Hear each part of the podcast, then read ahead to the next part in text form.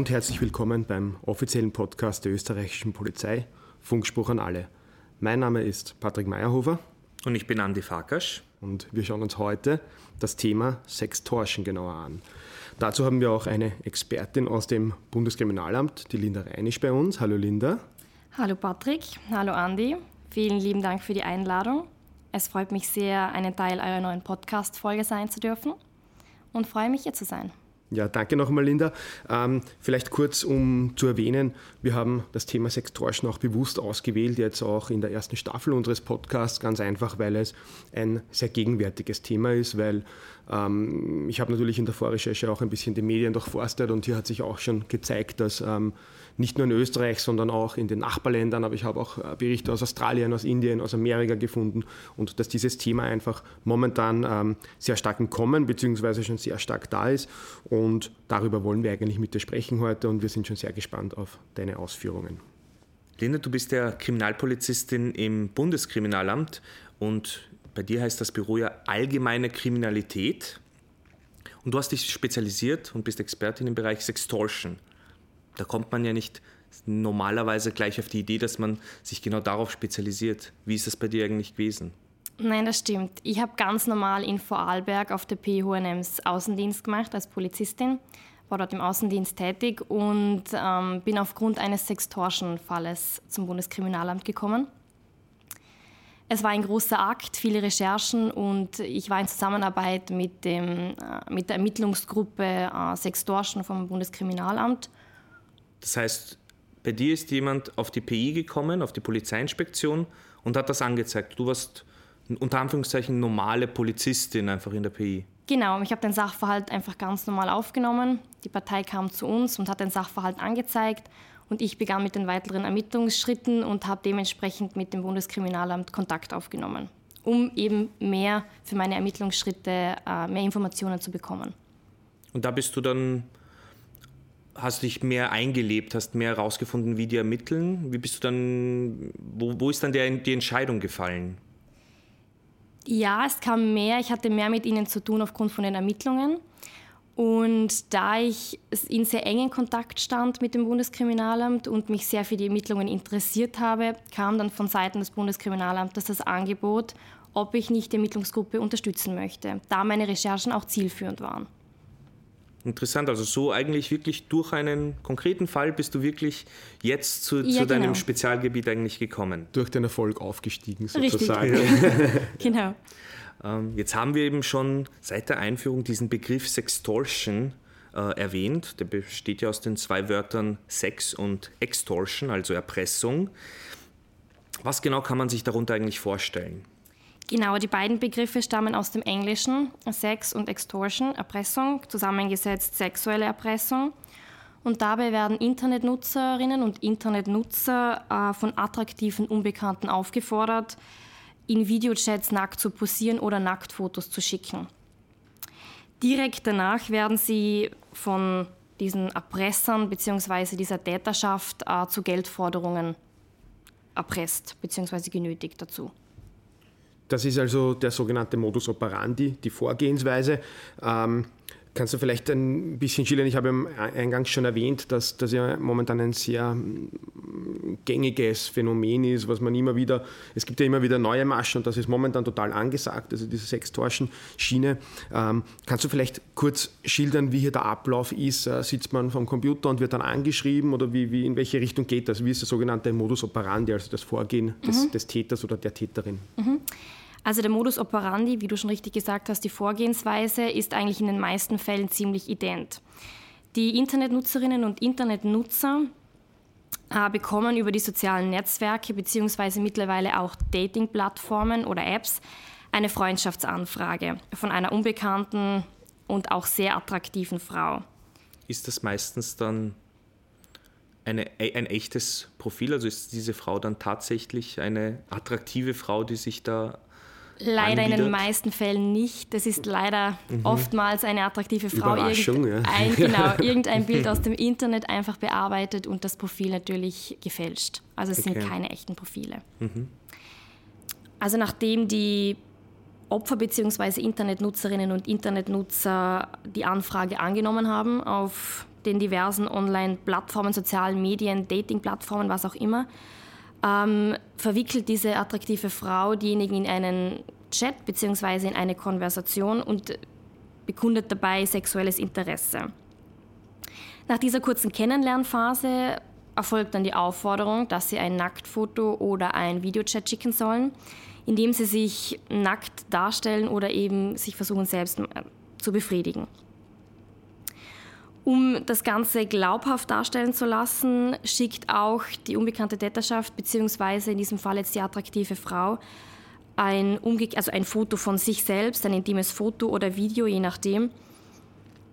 Und das ist auch wahrscheinlich fake. Das ist Seite. auch nicht echt, richtig. Das ist auch eine Kopie vom Internet oder irgendein Mitschnitt oder was auch immer. Auf das wird Fall so vorbereitet im Vorfeld schon und dann einfach verwendet genau, quasi für richtig. jeden Chat immer wieder das gleiche wahrscheinlich oder ein ähnliches richtig. zumindest. Ja. Okay. Mhm. Nachdem dieses Video eben verschickt wurde von der unbekannten Täterschaft, ähm, erhält das Opfer einen Zusammenschnitt von seinen eigenen Fotos beziehungsweise die Nacktfotos oder Nacktvideos, je nachdem, äh, welche Variante gewählt wurde und erhält gleich unten stehend eine Forderung, wie viel das das Opfer zahlen muss, um eben dem entgegenzustehen, dass das nicht veröffentlicht wird oder dass niemand sonst dieses Video erhält. Geht das so schnell, Linda? Geht das so schnell? Weil im Prinzip jetzt ist, war die Kennenlernphase, das Video wird aufgenommen ja. und schon innerhalb kürzester Zeit, wahrscheinlich Stunden oder so irgendwie, dann ja. kommt irgendwie eine Nachricht mit, mit ähm, dem Beweismaterial, dass man diese, sexuelle Handlungen, diese sexuellen Handlungen aufgenommen hat und diese veröffentlicht, wenn man nicht den Betrag X zahlt zum Beispiel. Ja, ist richtig. So? Aha, es okay. kommt sofort. Also so es geht, geht okay. meistens ein bis zwei Tage, je nachdem, mhm. wie intensiv der, der Chat ist oder je nachdem, mhm. in welcher Arbeit sich das Opfer befindet und wie oft dieses Opfer natürlich zurückschreiben kann. Aber im Endeffekt geht das sehr rasch. Okay, ich ja. habe ähm, auch gelesen in der Vorrecherche, dass es auch Fälle gibt, wo beispielsweise ähm, sexuelle Handlungen direkt für Geld angeboten werden. Also beispielsweise wurden da irgendwie 200 Euro überwiesen für ein Treffen, dann ist das aber nicht zustande gekommen.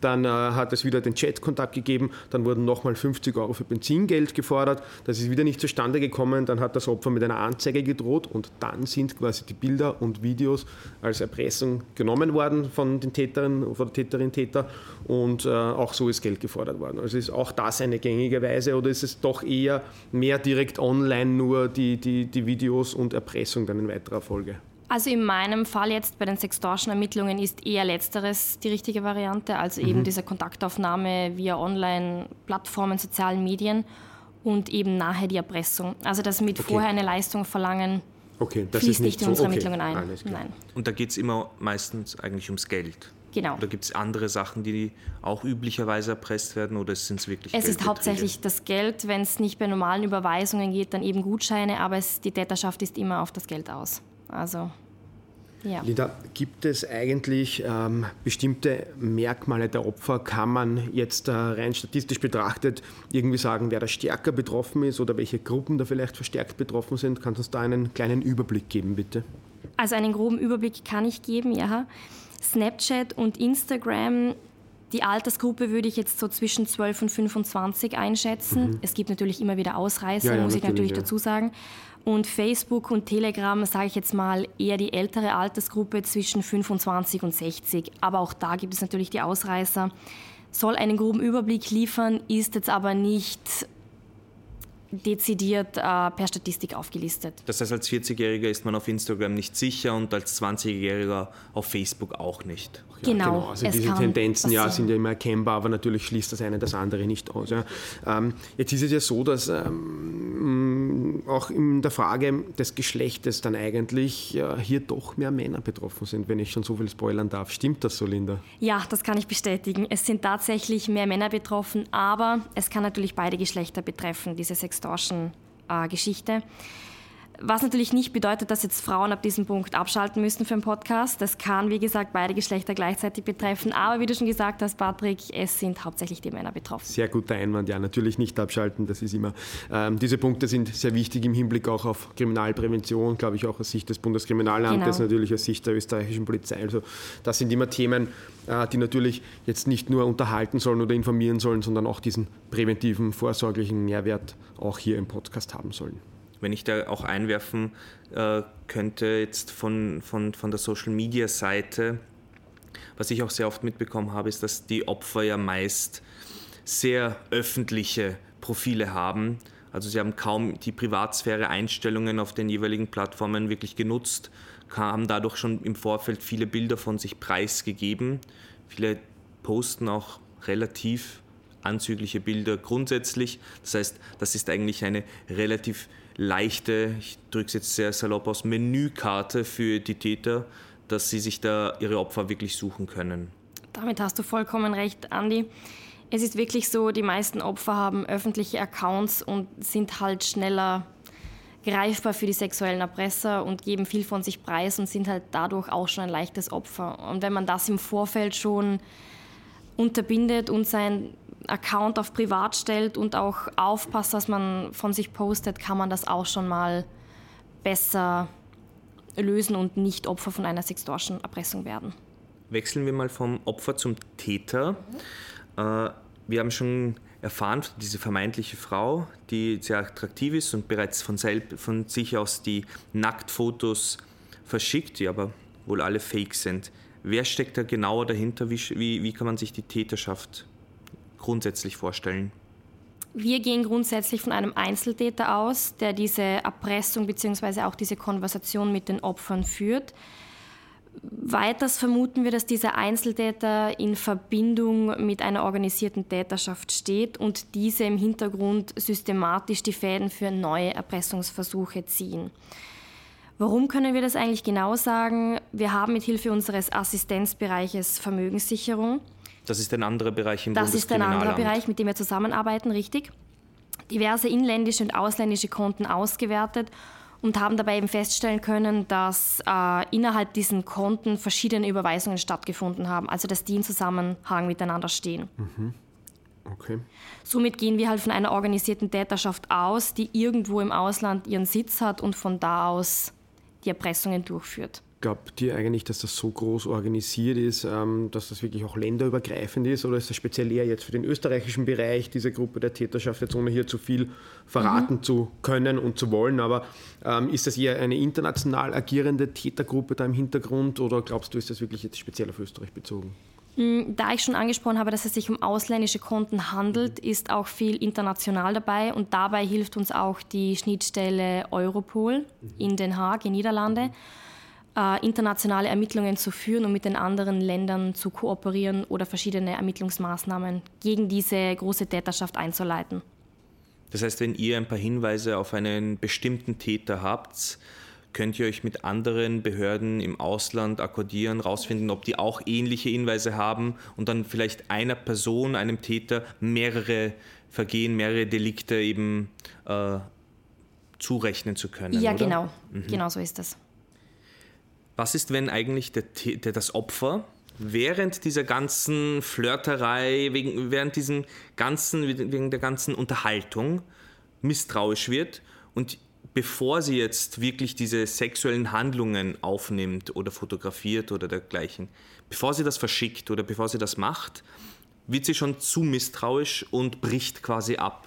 Hat dann der Täter eigentlich noch irgendwas in der Hand? Hat man dann noch etwas zu befürchten als Opfer? Es kann durchaus sein, dass die Täterschaft weiterhin versucht, Kontakt mit den Opfern auf, also aufrechtzuerhalten und auf anderen Medien versucht, das Opfer anzuschreiben, kann durchaus vorkommen. Aber im Endeffekt, wenn man die Geldforderungen bzw. Ähm, ja, den Chatverlauf gar nicht zulässt und das Ganze eher gleich von vornherein abbricht, ist eher weniger zu befürchten. Was wie man geht, gleich darauf an, logischerweise. Ich möchte einen kurzen Exkurs machen. Ähm, wir reden jetzt über sehr viele strafrechtliche Delikte. Und die gehören ja de facto, ist die Zuständigkeit da im Bundeskriminalamt, wie der Name ja schon sagt. Jetzt haben wir Betrug, wir haben Erpressung, wir haben Sexualdelikte. Irgendwie gehört das alles bei Sextortion zusammen, aber sind, die kann man in ganz viele andere Bereiche auch aufteilen. Ihr habt jetzt im Bundeskriminalamt viele Büros, die sich mit einzelnen Sachen beschäftigen. Du beschäftigst dich mit Gewaltkriminalität, dort gehört Sextortion dazu. Was genau ist eigentlich eure Aufgabe im Büro? Wie arbeitet ihr mit den anderen Büros zusammen? Genau, ich bin momentan im Bereich Gewaltkriminalität tätig Und der Bereich Gewaltkriminalität beinhaltet die Leitung und die Koordinierung von nationalen, als auch wie vorher schon besprochen, internationalen Maßnahmen, äh, sowie Ermittlungen zur Aufklärung von vorsätzlichen Tötungsdelikten, vorsätzlichen Körperverletzungsdelikten, Kindeserziehungen, Terrorismus, Sprengstoffdelikte und Waffenhandel, Raubdelikte, Erpressungs- und Entführungsdelikte und das Geiselnahmen und sowie Landesfriedensbruch. Ordentlich, also, ja. Das ist eine gescheite Liste. Das sind ja wieder noch sehr, sehr viele eigentlich unterschiedliche richtig, Delikte. Und noch dazu viele. Koordinierung und dann aber trotzdem ja. die Ermittlungen. Also ich kann sagen, Gewaltkriminalität umfasst ein sehr, sehr großes Spektrum. Ich habe mich jetzt nur für Sextortion äh, beziehungsweise nicht entschieden, aber ich arbeite nur in diesem Bereich. Spezialisiert. Ja. Vielen Dank, ja, spezialisiert. Und, Kommst genau. du mit den anderen auch in Kontakt, also mit diesen anderen Bereichen, die du jetzt aufgezählt hast, Waffenhandel, äh, Mord und dergleichen? Kommst du damit eigentlich in Kontakt? Ermittelst du dort auch? Leider eher weniger. Wir ermitteln mit anderen Bereichen zusammen, die sich nicht in unserem Büro befinden. Das sind, also wir sind jetzt eine operative Einheit, die eher Operationen führen und leiten und arbeiten mit Assistenzbereichen zusammen. Und diese Assistenzbereiche befinden sich aber nicht in der Gewaltkriminalität selbst, sondern eben im Assistenzbereich. Wer ermittelt dann? Also wie kann man sich das als jemand vorstellen, der mit diesen Begriffen Assistenzbereich und operativer Bereich nicht wirklich was anfangen kann?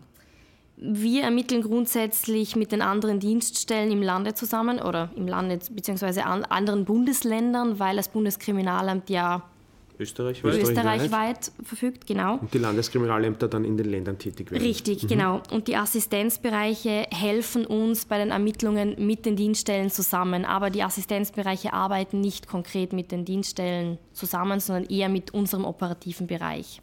Okay.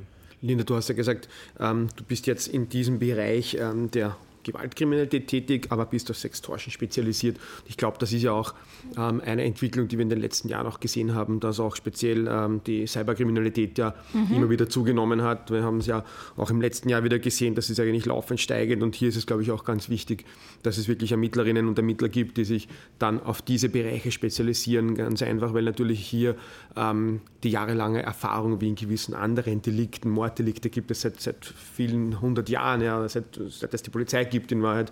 Ähm, folgedessen ist das, sind das natürlich auch Bereiche, wo man aufholen muss, wo man dementsprechend sich spezialisieren muss mhm. und da ganz stark den Fokus drauf haben muss. Und insofern, äh, glaube ich, ist das ganz gut, dass es hier wirklich dann solche Bereiche gibt, die dann genau. ganz speziell betrachtet und bearbeitet werden. Ja, richtig. Linda, da vielleicht noch eine ergänzende Frage dazu. Ähm, wenn man sich das Ganze im Fernsehen ansieht, wenn man die Detektivinnen und die Detektive vor Ort beim Tatort sieht, dann sieht man sie in nächster Instanz im Büro sitzen, dann sind sie selbst noch im Labor und äh, lösen den Fall dann innerhalb kürzester Zeit mit allen Tätigkeiten und allen Zuständigkeitsbereichen. Ähm, gib uns vielleicht einen kurzen Überblick, ähm, wie, wie, läuft das bei dir ab, wie läuft das in der Realität ab? Löst du, kommst du hin, löst den Fall, übernimmst du den, löst ihn bis zum Ende oder wie, wie schaut das aus? Leider muss ich äh, ja, sagen, dass es nicht so ist, wie der Sherlock Holmes es machen würde und alles gleich im Auge hat und gleich alles sofort bearbeiten kann.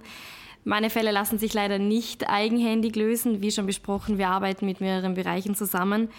Und auch wenige Augenblicke sind nicht möglich, wie in einem Fernsehfilm, TV-Film, dass es einfach in zwei Stunden erledigt ist der Fall und abgeschlossen. Es kann teilweise sogar mehrere Jahre andauern, mhm. bis wirklich Ergebnisse da sind, da die internationale Arbeit doch sehr langsam ist. Also würde ich sagen, ein klassischer Sherlock Holmes sollte sich jetzt eher in diesem Job nicht finden. Also ich glaube, es liegt natürlich jetzt nicht nur daran, dass international langsam gearbeitet ja. wird, sondern es ist, glaube ich, eher natürlich auch die Schwierigkeit, Richtig. dann sich international auszutauschen mit genau. sehr vielen verschiedenen Ländern, Stellen, aber natürlich dauern Ermittlungsarbeiten auch einfach. Also man muss ja da auch eine Zeit lang äh, beobachten und der Begriff Ermittlung kommt ja nicht von irgendwo, das ist ja eine Tätigkeit, die man Richtig. da durchführt und das nimmt einfach Zeit in Anspruch. Ähm, wir kennen natürlich alle Fälle, die innerhalb von, von Sekunden oder Stunden gelöst ja. sind, ja, aber das ist jetzt nicht an der Tagesordnung, sondern normal stehen eben Ermittlungen dahinter. Und ich glaube, das ist ja die, die Kernaussage in, in, dem, was du uns jetzt ja, hier genau. erzählt Richtig. hast. Ja. Und auch das, was eigentlich bei fast allen, bei, bei der gesamten Polizeiarbeit eigentlich der Ausgangspunkt ist, ist eigentlich die Polizeiinspektion. Dort, wo der Fall aufgenommen wird, das sind die, die Polizistinnen und Polizisten in der Inspektion, sind die, die sich mit den meisten Fällen als erstes eigentlich auseinandersetzen und die die ersten Informationen mal sammeln. Du wirst ja meistens wahrscheinlich jetzt nicht die sein, wo dann die Opfer als allererstes mal hinkommen und sagen, ich habe was zur Anzeige zu bringen, sondern das ist eben der Polizist und die Polizistin draußen und die müssen dann mit dir zusammenarbeiten, sich akkordieren, dir die wichtigen Infos geben und so weiter. Ja, richtig. Genau. Zurück zum Hauptthema von, von, äh, vom Blick hinter deine Kulissen im Bundeskriminalamt. Ähm, ich habe mir jetzt ein paar Zeitungsartikel der letzten Jahre angeschaut zum Thema Sextortion und da blieb eigentlich kein Bundesland verschont. Die Opferschaft ist leider, wie du bereits gesagt hast, zum Großteil männlich und die, die Zahl an Sextortion-Delikten ist von Jahr zu Jahr gestiegen. Worauf sollte, es, sollte man achten, unabhängig davon, ob man jetzt Mann oder Frau ist? Worauf sollte man achten, wenn man online unterwegs ist, um eben so etwas vorzubeugen, dass man ein Opfer von Sextortion wird? Ganz eine, ganz eine gute Frage, Andi. Die Vorsichtsmaßnahmen beginnen bereits beim Erstellen vom eigenen Profil. Man sollte eben, wie schon angesprochen, wenig von sich äh, preisgeben, keine sensiblen oder intimen Inhalte teilen, das Profil relativ privat halten, weil öffentliche Konten jeder einsehen kann und somit auch ein leichtes Spiel ist für die Erpresser. Weiter sollten keine Freundschaftsanfragen oder Einladungen angenommen werden von Personen, die man nicht zweifelsfrei identifizieren kann sowas erlebe ich eigentlich hier auch. Ich glaube, jeder, der ein Social Media Profil hat, erlebt diese dubiosen Freundschaftsanfragen von Profilen, die dann 300 Follower haben, wo man keine einzige gemeinsame, keinen gemeinsamen Freundeskreis hat und die irgendeine äh, halbnackte Frau als Profilbild haben, die offensichtlich von irgendwo einfach als Foto runterkopiert genau, wurde. Genau, offensichtlich oder offenbar sind auch noch sehr dubiose Namen hinter diesen ja. Benutzernamen, die man nicht zuordnen kann. Ja, das ist teils sehr kreativ und teilweise ja. sogar auch lustig ja, und auch die Rechtschreibung ist immer sehr lustig, ja, wie man so irgendwie Nachrichten bekommt. Also das. das stimmt. Und eben genau diese Konten bzw. genau solche Anfragen sollte man eben nicht annehmen ähm, weil eben, wie schon ganz zu Beginn des Podcasts angesprochen, äh, die Personen ihre Identitäten und das Konto natürlich fälschen, nicht real sind. Ja, betrifft das eigentlich auch ähm, das Online-Dating selbst jetzt, äh, Dating-Plattformen aller Tinder und Co. Äh, oder ist das eher jetzt nur im Bereich Instagram, Facebook, Snapchat, TikTok und Co. oder ähm, doch auch wirklich auf den Online-Dating-Plattformen? Nein, ich kann sagen, das betrifft auch die Online-Dating-Plattformen. Auch hierbei können die Konten gefälscht sein und sich teilweise attraktive Frauen als Erpresser oder teilweise auch sogar ein Mann ergeben.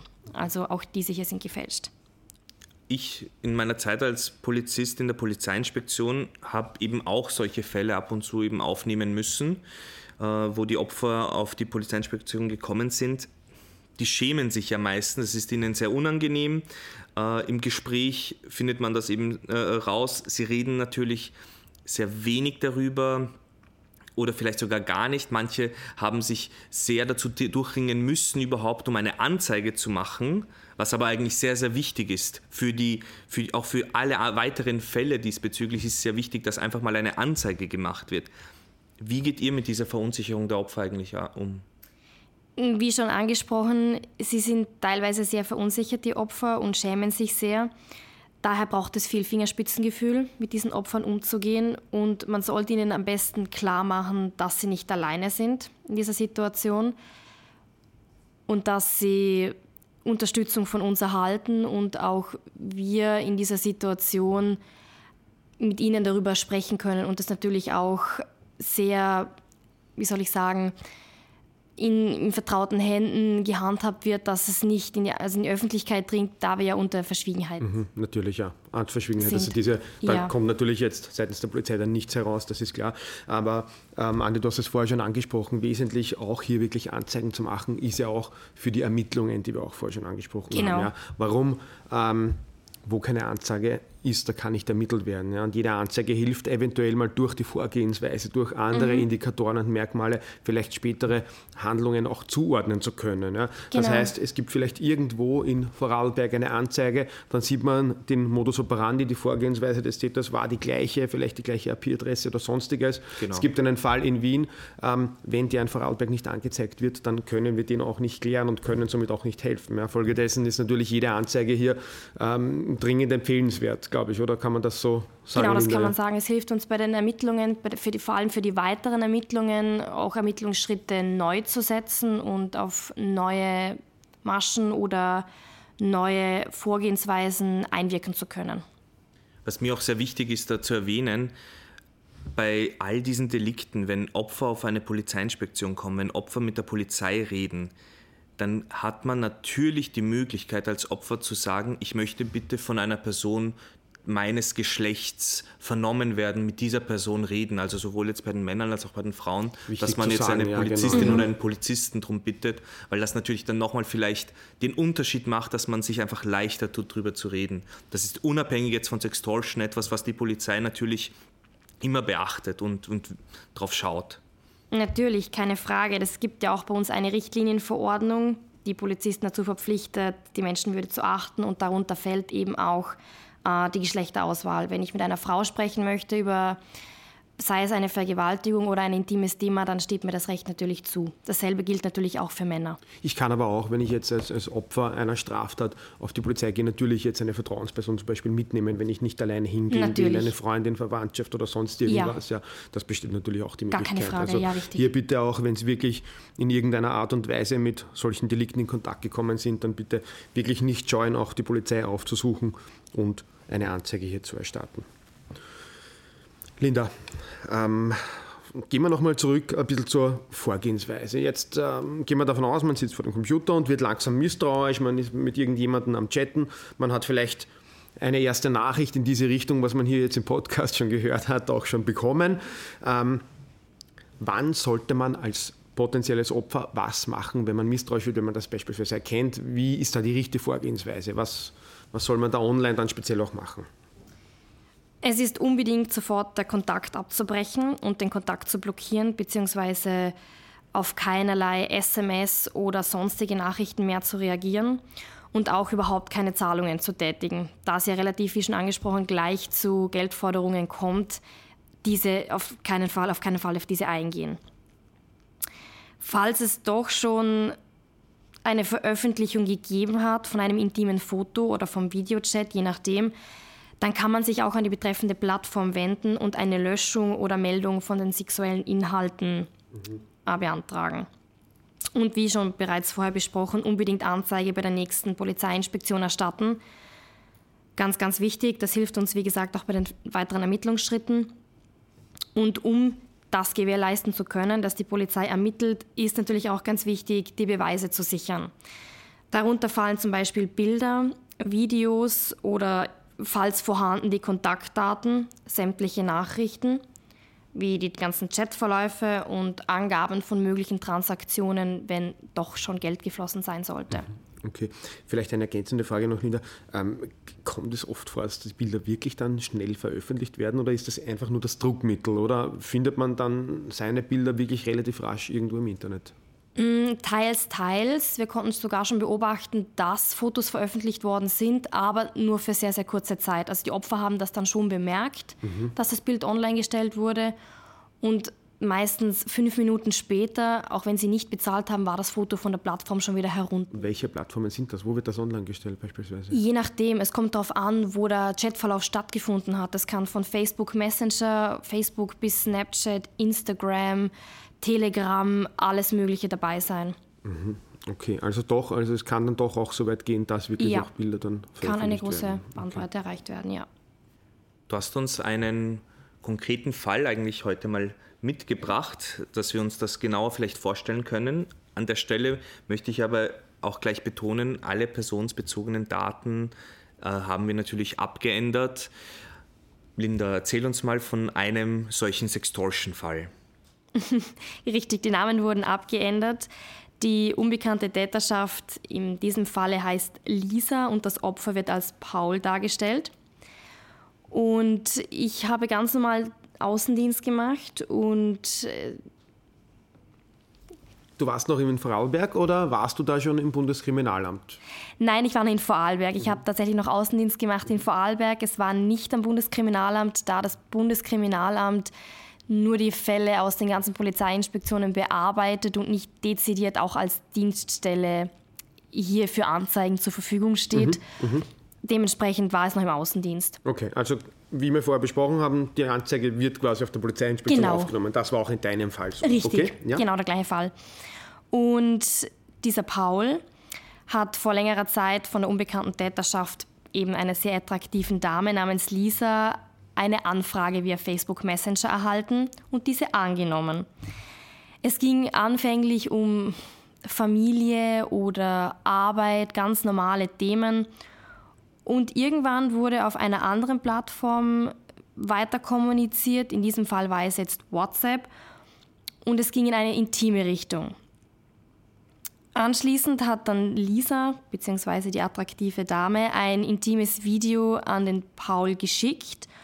Und der Paul dachte sich nichts dabei und schickte ebenfalls ein Foto. Ah, Natürlich hat auch die Lisa darum gebettelt, aber er dachte sich, wie gesagt, wenig dabei und hat es losgeschickt. Den ersten Schritt hat aber der die Lisa gesetzt. Also die Lisa hat Richtig. Um das Vertrauen zu, Mhm. Ja. zu wecken, dass, Ja, dass okay. Mhm. nichts passieren kann und dass auch er im Gegenzug was erhält. Ja, okay, dass sie okay. beide im gleichen Boot sitzen. Und er hat, wie gesagt, ein Foto von sich selbst geschickt, also ein Nacktfoto war es in diesem Falle.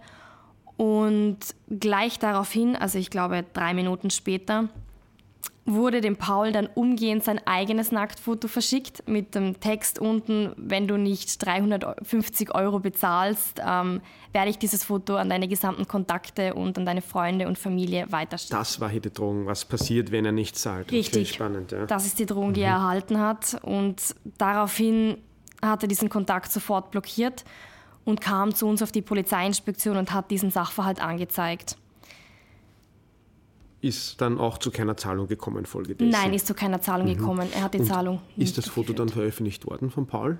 Nein, in diesem Fall wurde es nicht veröffentlicht. Mhm, Okay. Nein. Man kann sich aber nicht ganz sicher sein, in dem Fall war es jetzt aber nicht so. Richtig, aber er hat die Okay. Mhm. richtigen Schritte eingeleitet und ist sofort zur Polizeiinspektion gekommen. Dementsprechend konnten alle Kontakte blockiert werden und auch keine weiteren Schritte von der Lisa mehr gesetzt werden. Wahrscheinlich ist es auch ein Zeichen für die Täterschaft dann, ähm, wenn man mal sieht, dass man blockiert wird, dass wahrscheinlich auch schon die Polizei Empfehlungen abgegeben hat. Das ist wahrscheinlich ein Indikator auch für Richtig. die Täter und damit äh, wird dann wahrscheinlich auch nicht zwangsläufig mehr dann vielleicht dann wirklich veröffentlicht, weil einfach die Chance auf das Geld ja dann de facto eh weg ist, sobald jemand blockiert ist eigentlich. Richtig, dann weiß man ja, dass Täterschaft nicht gibt auf. gezahlt wird. Ja, und genau. geben dann auf. Okay.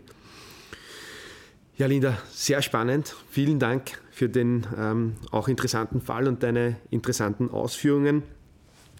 Ja, liebe Zuhörerinnen und liebe Zuhörer, falls auch Sie Interesse am Polizeiberuf und an der Kriminalpolizei selbst haben, wo ja auch die Linda tätig ist, dann haben wir eine eigene Homepage dafür, wo Sie alles zur Polizeibewerbung auch finden. Das ist www.polizeikarriere.gv.at und wir würden uns freuen, wenn unser Team hier in der Polizei auch wächst. Ähm, des Weiteren bitten wir Sie natürlich auch äh, gerne über Facebook, Instagram, sonstige Kanäle, äh, Innenministerium, Polizei, Bundeskriminalamt unter dem Hashtag ähm, Funkspruch an alle einfach uns Fragen zukommen zu lassen. Wir werden versuchen dann gegen Ende der ersten Staffel in einem Q&A-Special Frage und Antworten entsprechend zu stellen und alles bestmöglich auch zu beantworten. Ähm, ja, Linda, einen Abschluss haben wir noch. Auch du kommst uns als Kriminalbeamtin nicht davon. Wir richten die Tischlampe auf dich. Es ist Zeit für unser Verhör zum Ende.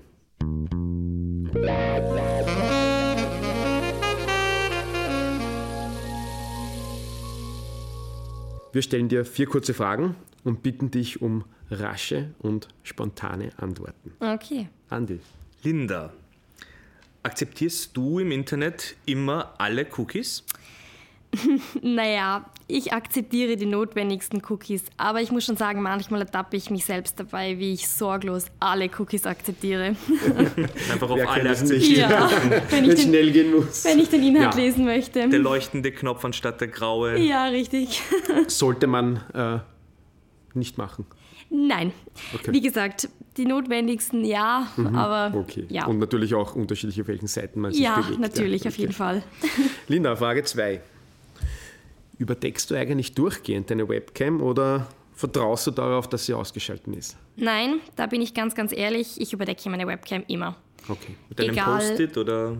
Richtig. Also ich habe jetzt mittlerweile einen Computer, der sogar extra so ein kleines Schieberchen hat über der Kamera. Das ist schon sehr praktisch. Auf meinem alten Computer hatte ich echt einen alten Post-it-Zettel, ja. Es gibt aber sogar so kleine Aufkleber schon mit Ja. den Schiebern einfach drüber, ja, wenn das jetzt noch nicht der Fall ist. Ja, Ich glaube mittlerweile schon, aber es Ja. hat sich viel verändert. ja das stimmt. Ja. Erkennst du eigentlich, wenn du privat unterwegs bist, Polizistinnen oder Polizisten, auch wenn sie in Zivil unterwegs sind, dass sie, dass sie bei unserem Verein dabei sind?